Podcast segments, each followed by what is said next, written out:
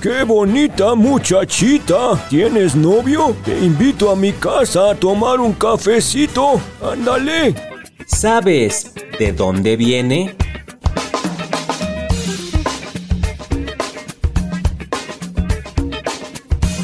Rabo verde. ¿De dónde viene?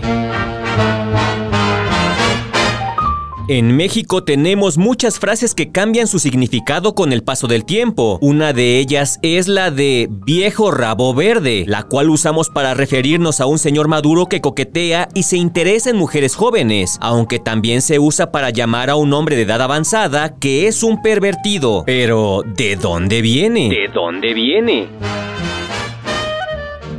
Algunos historiadores mencionan que su origen se remonta a varios siglos, pero no está del todo claro. Lo cierto es que antes esta expresión no tenía un significado negativo ni despectivo. Al decir que algo estaba verde, se referían a que estaba joven. Estás verde, chavo. Verde viene del latín viridis, que significa estar vigoroso y en plenitud de fuerzas. Así que con este color se hacía notar la juventud y vitalidad, por lo que un viejo verde era aquel que a pesar de tener cierta edad, aún gozaba de buena salud y vigorosidad. Eh, yo todavía aguanto un piano. Viejos los cerros y reverdecen. Pero con el tiempo el significado se modificó. Algunos historiadores mencionan que el primer viejo verde de la historia fue el rey Enrique IV de Francia, que en el año 1600 le gustaba vestir de este color y siempre estaba acompañado de mujeres muy jóvenes. Con el paso del tiempo la sociedad no vio con buenos ojos que un hombre mayor se rodeara de mujeres jóvenes y el término se transformó a como lo conocemos hoy en día. Ya cálmese señor, usted ya no está en edad. ¿De dónde viene? Un podcast de El Universal.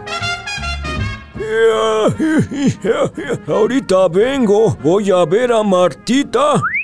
Ya casi da su brazo a torcer. ¿Qué Martita ni qué Martita, abuelo? Ya le traje su cocol para que lo chopee en su chocolate. Muchacho de porra, más respeto.